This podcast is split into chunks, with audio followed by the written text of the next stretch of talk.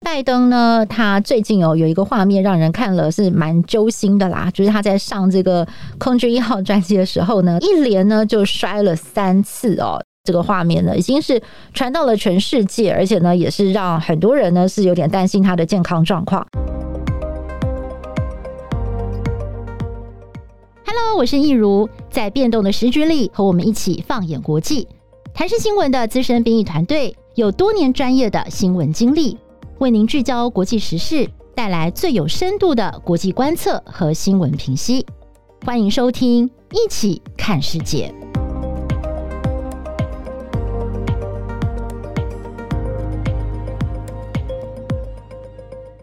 嗨，大家好，欢迎收听《一起看世界》Podcast，我是易如。哎，今天呢，我们请到的是国际新闻中心资深编译阿丹姐，要来跟我们聊一下美国总统拜登的健康状况。那再加上呢，就是拜登上任到现在哦，已经这个呃六十天左右了吧，都还没有召开第一次正式的记者会，六十出头了。对对对，所以哎，这这几个议题哦，就是今天都可以跟这个阿丹姐好好的来聊一下。OK。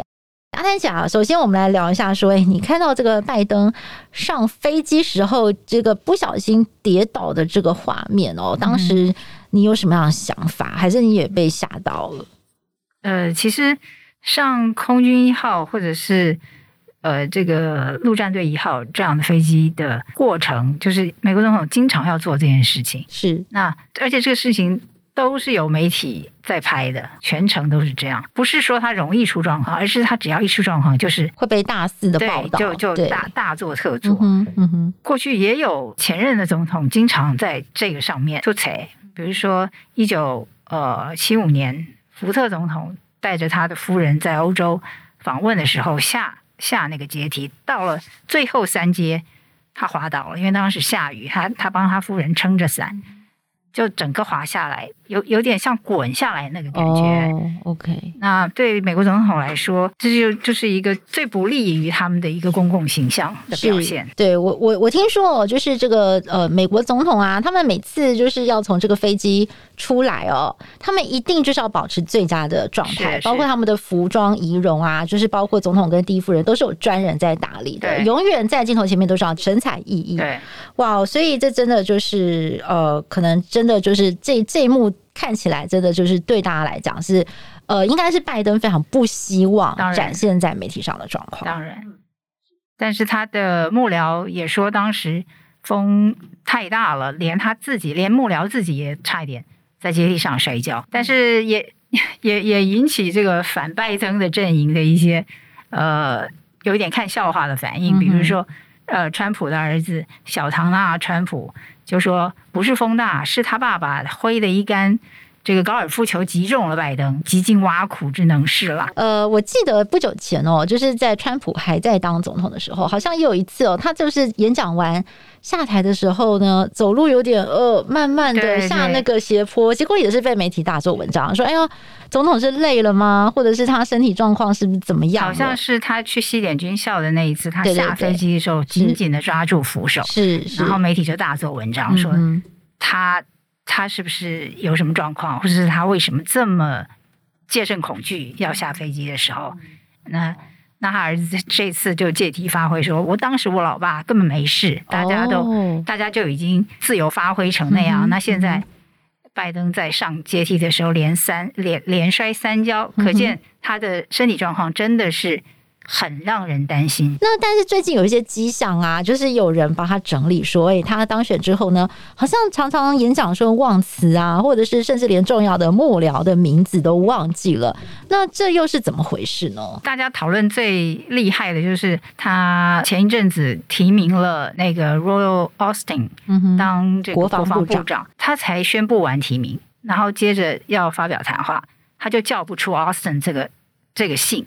然后一直说那位将军，那位将军，嗯哼，没有办法说出人名或是数字，这个问题就让人家很怀疑他的认知是不是真的大幅的退步。这让我想到这个雷根哦，他在当第二任总统的时候呢，他有发生过类似的状况哦，嗯、就是说他这个也是在谈到重要幕僚的名字的时候，他一时忘记也讲不出来。那时候就很多人觉得他怪怪的。那么等到他这个卸任之后呢，才这个又过一阵子才证实说他其实是罹患了阿兹海默症。他卸任后五年才确诊，但是他的儿子说，其实他在第二任的任内就已经有迹象了。嗯哼，那后来有就是比较呃进步的分析方法。有人使用大概几年前吧，嗯哼，就是有人研究他在第二任的时候说话的方式有一些细微的改变，就是跟他第一任比较起来，是，是。就是他的用词有一些改变，嗯、比如说会重复的用字，或者是用说呃什么什么东西，就是一些不不限定的名词去替、嗯、去替代限定的名词，是。啊，或者是他自己独有的一些用词频率。减少了，这些可能都是呃失智早期的迹象。那我有个问题哦，因为其实拜登他从小就是有口疾的问题嘛，哦，他讲话常常就是不是那么的顺畅。那么他小时候也曾经因为这样还被学校老师嘲笑过，就是说什么 Joe Joe Joe 拜拜拜拜拜等这样子，就是嘲笑他。那他后来就是。下下苦功哦，去不断的练他的演讲哦，然后才让他后来的口才改善了。所以像他在这次这个嗯美国总统就职大典的时候，他请到了一个才二十一岁年轻的非裔女孩来朗诵诗嘛，就是也是一个很有名的诗人，年轻诗人。就是其实也是因为他有这个口疾的问题哦，跟拜登也是过去面临到一样的遭遇。所以这次呢，就是当大家在讨论说，嗯，拜登他这个讲话不是那么清楚啊。是到底是他口疾的毛病又犯了呢，还是真正真的不是口疾，是认知问题呢？嗯、呃，感觉起来不太像是口疾造成的延迟或是重复，嗯嗯、而是他他现在在公共场所常常会出现那种不知所措的神情，嗯、比如说他上个礼拜吧，在 Washington D.C. 的一个五金卖场，嗯哼，然后他就感觉像。就是有记者开始问他问题，感觉他要要回答，旁边的幕僚就说：“啊，可以了，我们要请请你们离开，我我们要那个怎么样怎么样，就是等于在挡记者的发问。”那那时候他就显得有一点不知所措，然后会说：“呃，我的卡片呢？我要我这这里有我的助理了吗？呃，我的卡片上有数字跟人名，就有一点像在找他的救兵的感觉，他好像不知道怎么。”很很从容、很轻松的面对媒体，对，嗯，或者是一些突发的状况，对对，面对一个他预期中不是这样的这个、这个问题。现在啊，就是这个大家都在谈说，哎，他上任已经六十几天了，都还没有开记者会，是不是？就是因为他自己本身的状况没有很好，所以他的幕僚也是在保护他呢？嗯，这很有可能，因为特别是。他也是一个容易在这个言谈间失言的这么一个政治人物。嗯，因为虽然他也很有同理心，过去常常呃会碰到如果有人跟他一样有口疾的问题，他很愿意跟人家分享他克服口疾的这个经验。对，嗯，然后。他也跟受苦啊，或者失去亲人的人，他也很能够同理，对，同同理别人。嗯嗯、这个，这是这是他的一个正面的形象。但同时，观察他的人说，他从政四四十几年，将近五十年的时间里，其实他是一个脾气暴躁的人，然后说话也常常不经大脑，就是呃，嘴巴比这个脑子动得快。不经大脑就常常脱口而出，就是媒体上有很多人整理他过去失言的记录了。嗯哼，然后特别是呃，他刚刚才通过那个纾困一点九兆的纾困法案嘛，然后疫情的控制也慢慢下来了。嗯哼，因为这个疫苗施打还超前进度，嗯，就进度超前，就是他上任之后，就是美国在防疫上面是是有一番不同作为。那这个时候。他可能会觉得说，我现在形势还算不错，我不需要这个时候开记者会，嗯，就增加可能犯错的机会，对，不对？OK，让，让我暴露在呃，我我没有办法防备的情况下。是了解。那其实纵观拜登政府上台这六十多天的表现哦，其实大部分的这个各界给他们的这个评价还算是肯定啦，就是说，因为拜登的政府有人说是奥巴马二点零哦，就是全部都几乎都是奥巴马时代的老手的，所以他们一进到这个白宫，一回到白宫，他们完全没有所谓的适应期哦，马上上手，马上工作，然后交接上面感觉虽然川普政府那时候的交接可能没有做的非常的详实，对，但是因为他们对白宫的政务非常熟，马上上去，马上做，所以包括了像是这个纾困案的通过啊，还有这个疫苗。的配送打针的这个过程当中，其实还是乱中有序，对，所以呢，诶。这个其实呃，你可以很明显的看到，像欧洲各国呢，对这个拜登政府完全是松了一口气哦。毕毕竟过去他们跟川普政府打交道的时候，对欧盟来讲是非常痛苦的。但是现在拜登政府所展现出来的那种稳健哦，还有就是那种老练，就是让他们觉得啊，终于又回到了一个正常的美国。那另外呢，就是对这个东东北亚来讲哦，那最近呢，我们也看到了一个非常重要的事情呢，就是美国的国务卿布林肯跟这个美国的国防部长奥斯汀哦，他们。联袂出席了在日本还有南韩的二加二会谈，那也代表说，他们在这个外交上面哦也没有停歇。虽然要国国内有很多内政的事情很麻烦，要赶快来处理嘛，包括疫情啊、纾困等等，但在外交上面他们也没有停歇哦，包括来跟日本还有跟南韩谈，而且谈的都是非常棘手跟敏感的问题哦，就是包括面对中国大陆的崛起，还有面对北韩的话，那么这个东北亚局势要怎么样来？呃，稳住，呃，未来要怎么样来合作？所以呢，在这个呃二加二会谈当中呢，其实他们也是在再次确立这个美日同盟啊、美韩同盟的这个这个这个这个定调啦。因为我们知道，川普政府在过去曾经一度考虑说，哎，如果南韩你不给我保护费，我是不是要把你的军队撤掉啊？等等，哇，就是非常创新的做法，其实也是让盟邦觉得很没有安全感。所以这次布林肯跟奥斯汀，哎，这样子的这个出访，其实也是给了日本跟南韩一个定心丸。不过，其实这个日韩的二加二，加上再早早几天的这个美日印澳的四方对话，其实都是为在阿拉斯加的这这两天的呃美中第一次，就是在拜登上台之后，美中第一次的高层官员的会谈，为这件事情来铺路。嗯哼，就等于是。呃，他先先酝酿一个呃，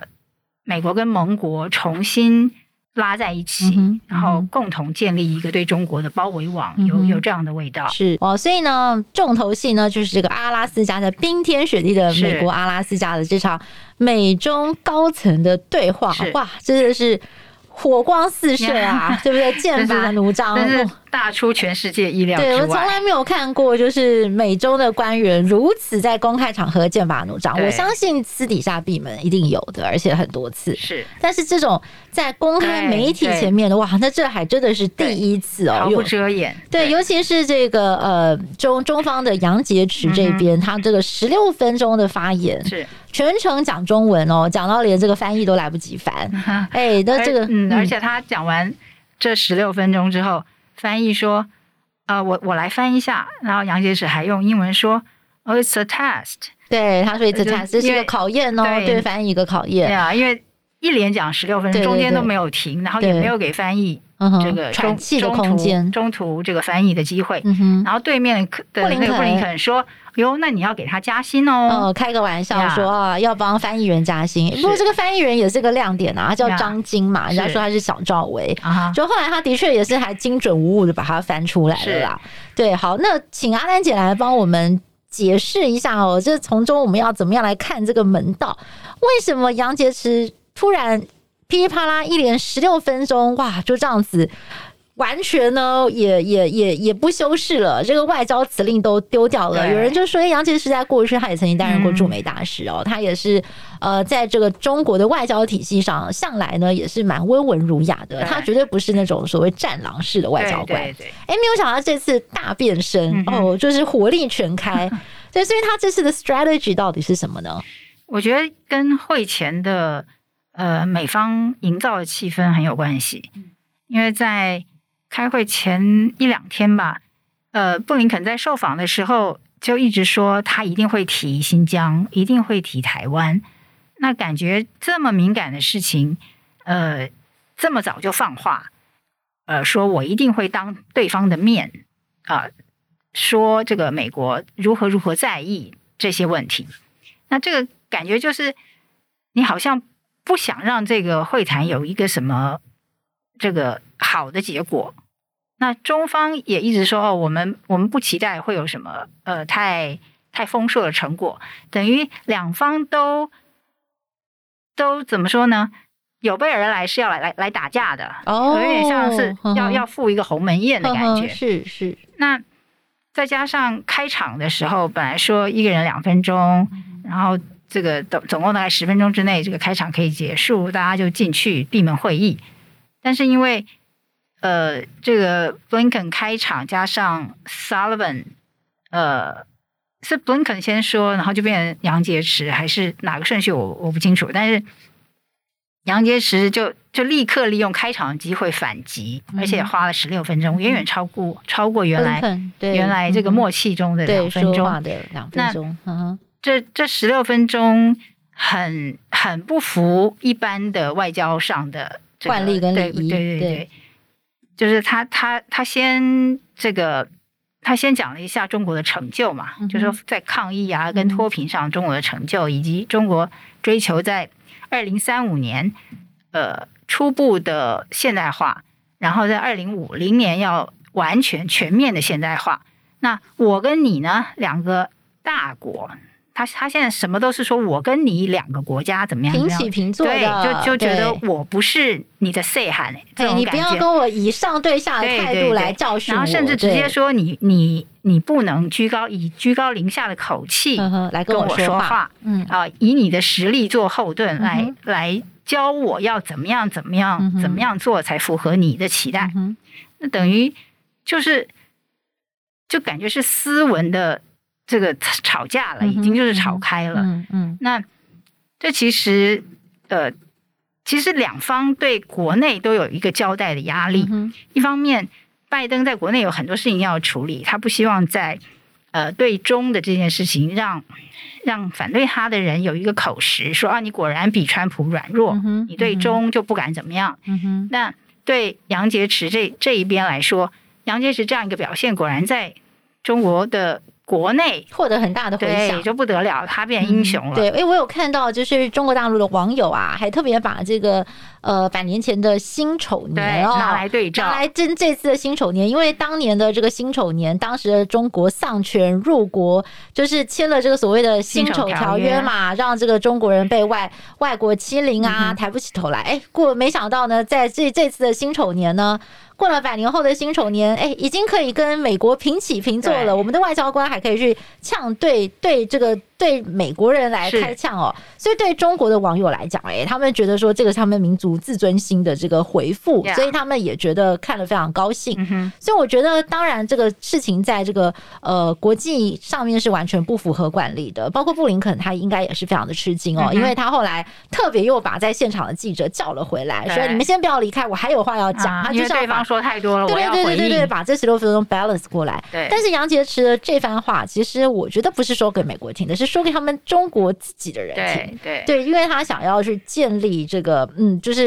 中国在美国的前面呢，也是抬得起头来，甚至是可以平起平坐，嗯、我们不怕他的，对就是这种感觉。对，所以这个背后，其实我觉得双方各有盘算。嗯，嗯不过呃，纽约呃资深的驻北京特派员叫 Ian Johnson，这个人在事后大概一天后吧，就写了一篇文章在《纽约时报》上面。他说：“这个拜登上台之后推翻了川普很多政策，但是呢，强硬对中政策这一件事情，他却好像照单全收。是是，而且我觉得经过了这一次的阿拉斯加会谈，嗯、两边都已经撕破脸了。是，我觉得拜登他不可能再跟中国大陆有什么样子变得比较软的做法，嗯嗯或者是什么有点回不去了。是我觉得这种感觉。而且、嗯、呃，三月二十二号，嗯，就是周一。”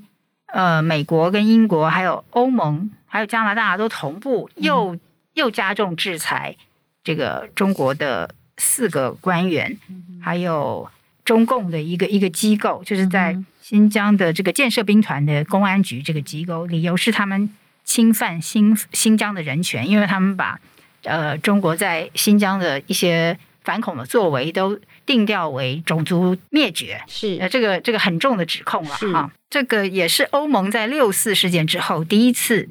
呃下这么重的手，就是对呃中国的官员做做这样的制裁，感觉这两方的。对峙是要继续升高了，嗯哼，嗯哼，哇，所以这个，呃，因为美中台关系嘛，台湾夹在中间，其实向来就是要非常的谨慎的去应对哦，嗯、所以我觉得就是在这场这个美中高层会谈，阿拉斯加的会谈，在这么火爆的气氛当中进行，虽然也是有一些些进展啦，但是这个气氛就已经不太好了。那似乎也预告了未来四年哦，就是这个美中关系应该也是会比较跌宕起伏哦，不太可能像过去的这个奥巴马时代，在过去之前哦，就是这么的平顺了。对，所以我想这个部分呢，也是蛮值得台湾来好好的观察的。嗯，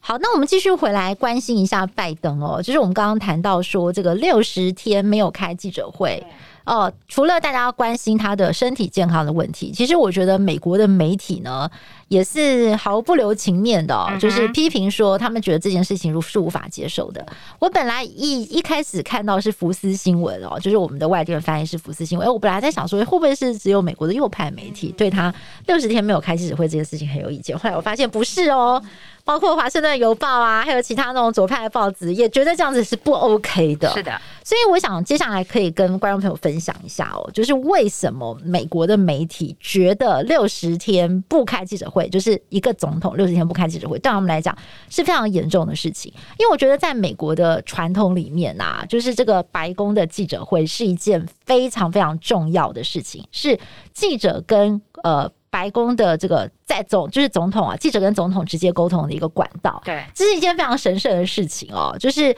不能说总统爱开不开，因为他们认为说记者是代表人民来监督政府的，所以你必须要尊重记者，记者是人民的代理人。对，所以呢，我我我举个例子吧，其实这个白宫的记者会，它应该已经算是一个蛮久的传统了，从艾森豪嗯当总统的时候开始有，只是那时候没有。没有现场播出啦，对对对对对，只有录影播出。对，其实对到甘乃迪才开始有电视播出。对对对，那其实在这个艾森豪之前呐、啊，哦，像杜鲁门时代、嗯，其实就已经有了，但是那个时候是 off the record 不公开、嗯，而且呢，总统那时候讲话是可以反悔的哦，嗯、他是私下跟这个记者的一个聊天会。我举个例子来讲好了，就是杜鲁门呢有一次在私下跟这个记者，就是在进行这种非正式的记者会的时候呢，他就脱口而出讲了一句话，说：“我觉得。”克林姆林宫，也就是苏联呐，哦，前苏联最大的资产呢，就是麦卡锡参议员了。他那时候是非常不爽的，去骂麦卡锡。麦卡锡就是在美国社会掀起了这个白白色恐怖，我们可以讲说这是一个红色恐怖，因为他们是指控每个人都是共产党嘛，猎巫行动。那个时候，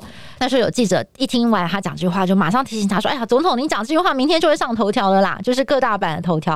哦，那他就说：“哦，那不行不行，我要赶快修改一下，我要修改成什么？”他说。嗯，克里姆林宫最大的资产呢，就是在美国的参议院里头，有人试图分化美国的外交政策。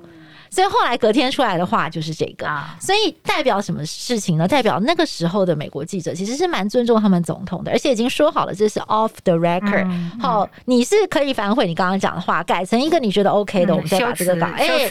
收到你满意了，我们再再出去。因为那个时候我们知道杜鲁门呢，他是这个呃二战之后的总统嘛，他当就是他决定投那两颗原子弹的，就是他是结束二战的总统，所以记者对他是有一份尊敬敬。就是二战时代，其实美国的新闻界有个共识，就是以国家的利益至上。所以当时包括了像美国的罗斯福总统，他那时候身体也是出了很大的状况，哦，后来也是病重嘛。但是那个时候在媒体上，你都看不到他生病的消息。对，因为大家就觉得说，我们要维护美国元首的这个身体健康的这个保密哦，就是不要让敌国看清我们，这个是很重要的事情。所以到了杜鲁门时代，一直有那个传统，甚至到了艾森豪，因为我们知道艾森豪总统呢，他是二战英雄，他是欧战的这个总司令嘛，对不对？五星上将啊，指挥官，指挥官，所以大家对他是有一份敬重。他不只是美国总统，他是带领我们美国 D-Day 行动，哎，反攻诺曼底的那个大工程啊，大家都非常的敬重他。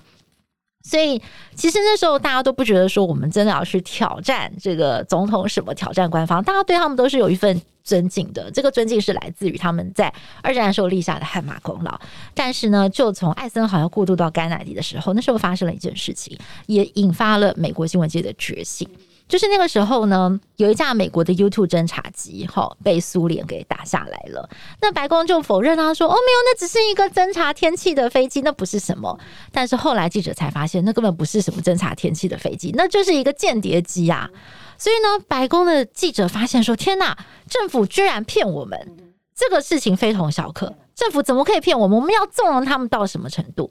开始呢，有这个觉醒的声音了。我们不能够跟政府这么的好，我们要监督他们，这是我们的责任。所以那个时候，后来甘乃迪上任之后，刚好也是电视就是开始呃，家家户户都有。那甘乃迪又是一个靠着电视 辩论赢赢过，很有魅力，很有这个镜头魅力。对，他又年纪很轻啊，风度翩翩，非常潇洒。因为他当选的时候也才四十三岁嘛，又帅这样子，人家说他根本就是美国的 Prince Prince。嗯、呃，一个王子嘛，但他其实身体也有很大问题。对对对对对，但他不是后来听说他最多吃了六种药物吧？对，但是这件事情也没有在镜头前曝光。但是呢，他那个时候，因为他非常定期的召开记者会，而且那个时候记者对他也就开始不客气喽，对他会提各式各样尖锐的问题。但是因为呢，这个甘乃迪的口才非常的好，学养也非常好，每次在这个电视记者会前面跟记者雄辩滔滔，而且呢，在美国深入美国家家户户的客厅，打开电视都可以看得到总统跟记者之间这个尖锐精彩的辩论跟对话。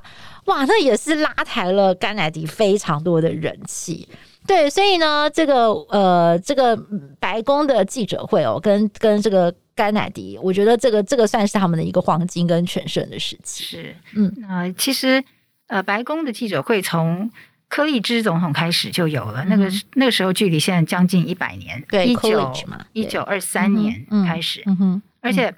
他在五五年半的任期里头，嗯、每个月开六次记者会，哇，就是就是。这是创纪录的，是的次数。嗯，那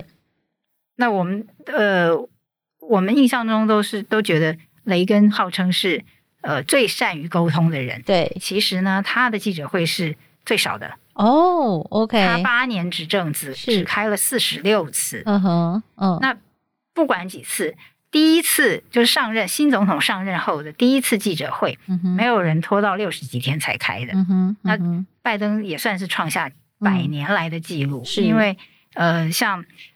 克林顿或者雷根是上任第九天，嗯、奥巴马是上任二十天，嗯、川普是上任二十七天。嗯、但是川普上任第七天的时候，已经跟美伊开过一次联合记者会，就是当时的英国首相。对对。呃，不过因为呃最近疫情的关系，没有元首来访，所以拜登也不可能跟某一国元首开联合记者会。但是这个一个人面对一屋子。记记者这个事情，就像易如刚刚讲的，对美国民主的运作来说是很重要的，它有象征意义，也有。呃，实质监督政府的这个功能没有错，而且我这边想要再补充一下哦，就是到了这个一九七零年代哦，就是在一九七一年的时候，美国新闻界又发生了一件不得了的大事哦，就是那个时候呢，这个《纽约时报》跟《华盛顿邮报》呢，取得了美国五角大厦的关于当时为什么要去打越战做决策的过程的文件。他们就觉得我要发这个新闻，好，我要把这个文件公诸于世，因为当时越战已经拖很久了，又死了这么多的美国人，我们想知道为什么我们的政府要逼我们的人民去打一场不会赢的战争，到底是为什么？那这个时候呢，他们都已经要发这个新闻了，就收到了美国政府的禁制令，好，就说你不可以发，我已经是跟法院讲了，你们不可以发这些东西，因为这些是国家安全的机密，这个越战还在打，你们这样发是会害死大家的，不可以，好。那所以呢，这个时候，这个《华盛顿邮报》跟《纽约时报》也不服，联合起来呢，就就就就上法院啦。我们就是跟政府打官司，看看法院怎么裁。所以在一九七一年的六月三十号呢，美国的最高法院呢做出了判决，他们就说《华盛顿邮报》跟呃《纽约时报》胜诉，你们可以发啊。然后呢，这件事情真的不得了，大翻转。嗯，那当时呢，这个法院呢也写了一篇，我觉得是非常 powerful 的这个判决书啊。在这个判决书里面呢，他就有谈到这个美国的宪法第一修正案保保障人民的言论自由哦，特别。免除了这个呃媒体受到政府监督的这件事情，他们认为媒体不应该受到政府监督，因为媒体是代表人民的，因为政府是人民选出来的，媒体是代表人民去监督政府，所以呢，就有一句非常非常重要的话，就写在这个判决书里面：“The press was to serve the governed, not the governors。嗯，就是说，媒体应该是要服务被管理的人，就是、嗯、哦，而不是管理者。嗯，因为这些管理者是被管理的人共同选出来的，是是人民赋予这些管理者权益，是每一票一票一票选出来的人。对，所以这件事情呢，就是让整个美国的媒体大觉醒，就是他们更加的意识到自己肩膀上的责任。我是要来监督政府的，所以。你总统开记者会，这是天经地义的事情，你不能够逃避这件事情，你就是要来接受我的监督。所以后来一连串的风起云涌，包括了这个一九七零年代后期的这个 Watergate 水门案事件等等，哦，那都是美国新闻界的杰作。所以当时这个川普跟美国的媒体搞得剑拔弩张的时候，其实美国的媒体并没有退缩，好，因为美国的媒体在他们的协议里头就是留着要监督政府、监督总统的这种勇气，变成基因了。对对对，像那个我不知道各位听众朋友有没有看过一部电影叫《华盛顿邮报》的那个密战，有没有？嗯、就是在讲我刚刚讲的这个五角大厦文件解密事件。哦，那个汤姆汉克斯在里面演那个呃。Bradley Bradley 就是当时的《华盛顿邮报》的总编辑。嗯、我有一幕印象非常深刻哦，就是当这个《华盛顿邮报》决定要发这个新闻的时候，就是美国的白宫啊，政府铺天盖地的压力全部都炸到他们的身上的时候，他就跟《华盛顿邮报》的发行人格莱姆女士讲说，他就拿了一张照片，是他跟他的太太，哈，Bradley 跟他的太太，还有呢甘乃迪夫妇四个人，就是坐在一张沙发上非常亲密的合照。他就说：“你看。”我的太太跟贾桂琳、刚才其实好朋友，我跟 JFK 也是好朋友。哦、嗯，那个时候 JFK 已经过世了。他说，每次我看到这个照片，然后我在反省，就是我们现在在处理这个呃五角大厦解密文件的时候，我就在想说，我是不是跟政府的官员甚至总统太靠近了？嗯、我不是应该站在他们的对立面吗？呀，yeah, 就立场已经偏掉了。对，所以这就是他的一个发自肺腑的一个反省。嗯、所以我觉得这个就是美国新闻界的一个传统啦。对，嗯、所以为什么拜登这次六十天没有开记者会这件事情，美国的媒体会这么愤怒？是，就是因为他们没有一个当面可以就是跟他好好讨论国政，然后去监督他的一个机会。对，因为白宫记者协会的会长就说，这么长时间都不见记者，不见白宫记者。嗯就是没有像美国人民负责，对这个话说的很重了。对，嗯，其实也让我想到，就是我以前很喜欢一位白宫的首席记者，叫做 Helen Thomas，哦，她已经过世了。那她这位女记者真的是非常的了不起哦，她永远是坐在那个白宫的第一排，在记者会的时候，嗯、她永远是最后一个发问，因为大家非常的尊敬她，非常敬重她。然后呢，她每次都会怎么帮白宫记者会 close 呢？就是 Thank you, Mr. President。嗯、当大家听到他这句话的时候，就代表嗯，全部的人都问的尽兴了，满、啊、意了，问满问饱，问满问饱了，这场记者会才可以结束。那他其实最经典的哦，他就有讲，因为每个每个总统都超怕他的哦。那他就说我我来这边发问，我不是要讨人喜欢的。嗯、我如果想要讨人喜欢的话，我可以去做别的工作，我不要来当记者。是对。然后他最经典的就是他那时候非常讨厌小布希嘛，因为小布希发动了这个战争，中东的战争嘛。那他就呛小布希说：“你为什么要送这么多的美国人到战场去？”嗯、他说：“呃，因为那个这个你知道什么塔利班呐，什么什么这个什么阿富汗什么的，就是他们那边包庇这些恐怖分子啊，说我们要去出兵打他们呐。”然后这个 Helen Thomas 就非常冷静的呛他一句话说：“总统，我不是在问你其他的事情，我是在问你为什么要打伊拉克。”嗯哼，就就不让你闪躲问题。对，就是因为大家，因为那时候大家的印象就是你为什么要去打伊拉克？伊拉克跟这些恐怖分子真的有有连结吗？嗯、你的连结到底在哪里？哦，后来小布希真的是很不喜欢他，就好像有比较疏离他。嗯、但是后来到了奥巴马时代，还有奥巴马亲自端了一个蛋糕去记者室帮他过生日，嗯、所以你就看得到，呃，美国的。总统其实向来是还蛮敬重这些白宫的记者。好，那讲到这个拜登政府哦，就是最近一些受到大家讨论或争议的事情，嗯、我们来讲讲这个好久没有出现的川普。哎，最近又接受福斯的访问，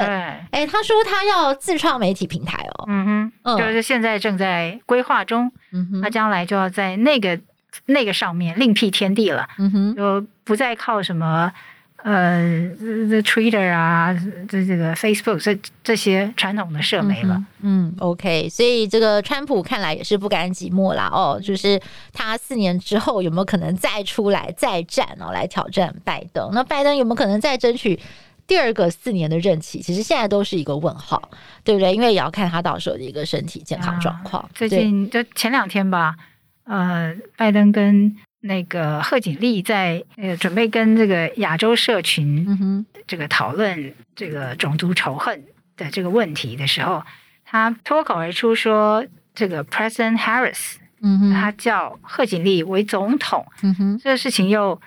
引爆轩然大波，对，又又不得了了。但是他现在变成一个 hashtag，一个一个标签了，在网络上。President Harris，对，然后大家大家就猜，哎，这是口误吗？还是一个预言啊？那这个拜登到底做不做得完？是他的四年任期啊，等等，就是还是跟他的呃健康状况很有关系。辛普森漫画不是有预言说，就是在呃这个川普之后，美国会是一个女性的总统，而且她穿着紫色的套装，刚好就是跟贺锦丽 宣誓就任副总统那天很像嘛。那拜登他能不能顺利的做完第一任期？那、嗯、他是不是第二任期要交棒让贺锦丽来选？其实现在其实都是未知数啦，我们也只能够继续的来观察这个时局的发展了。嗯，好的，今天非常谢谢阿丹姐跟我们来分析哦，就是最近的这个呃美中关系，还有就是拜登的身体健康状况哦。那我们也谈到了就是美国的新闻界对于监督政府这件事情的重视。好，那如果呢，这个听众朋友有什么样的意见跟回馈呢？欢迎大家到我们的脸书粉专